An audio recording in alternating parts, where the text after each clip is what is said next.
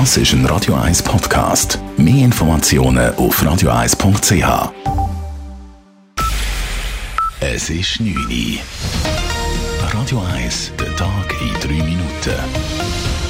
Mit Nadine Landert. Die Schweiz schickt mehr Soldaten in den Kosovo. Der Bundesrat will den Swisscoi-Einsatz verlängern und intensivieren. Das Kontingent wird um 30 auf 195 Militärangehörige erhöht. Die politische Situation und die Sicherheitslage in Kosovo und im Westbalkan hätten sich verschlechtert, so Verteidigungsministerin Viola Amherd. Seit zehn Jahren sei der Kosovo zwar ein eigener Staat, aber noch immer würde die Bevölkerung unter dem Krieg leiden. Die Beziehungen zum Nachbarn Serbien sind belastet. Die Spannungen haben während der vergangenen Jahre sogar wieder zugenommen.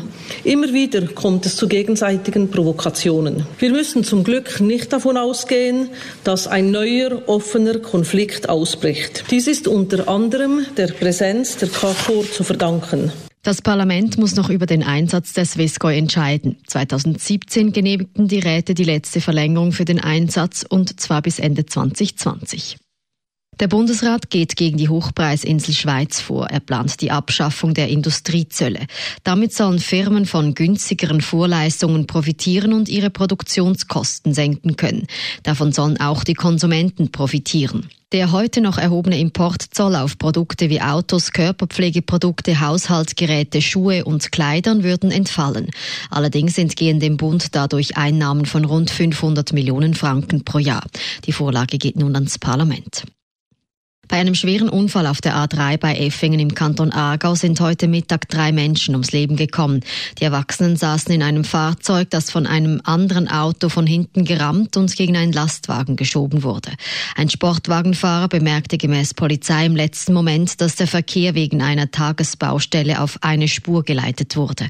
Der 45-jährige Sportwagenfahrer blieb unverletzt. Die Kantonspolizei Aargau hat ihn festgenommen.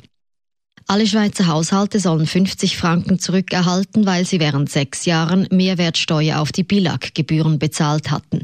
Das hat der Bundesrat beschlossen. Das Bundesgericht hatte bereits früher festgestellt, dass die Mehrwertsteuer auf die Billag-Gebühren zu Unrecht erhoben wurde.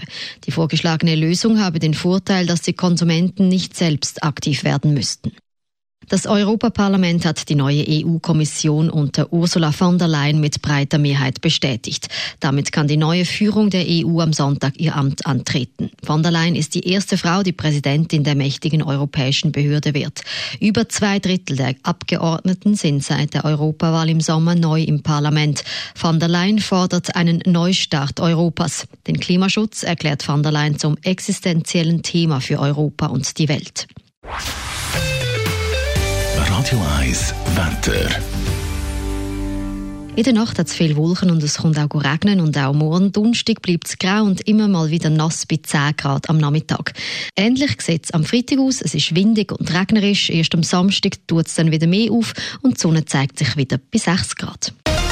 Das war der Tag in 3 Minuten.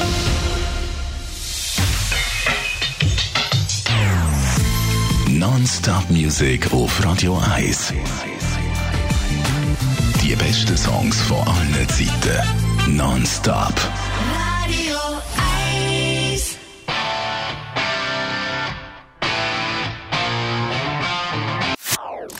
Das ist ein Radio 1 Podcast. Mehr Informationen auf radio1.ch.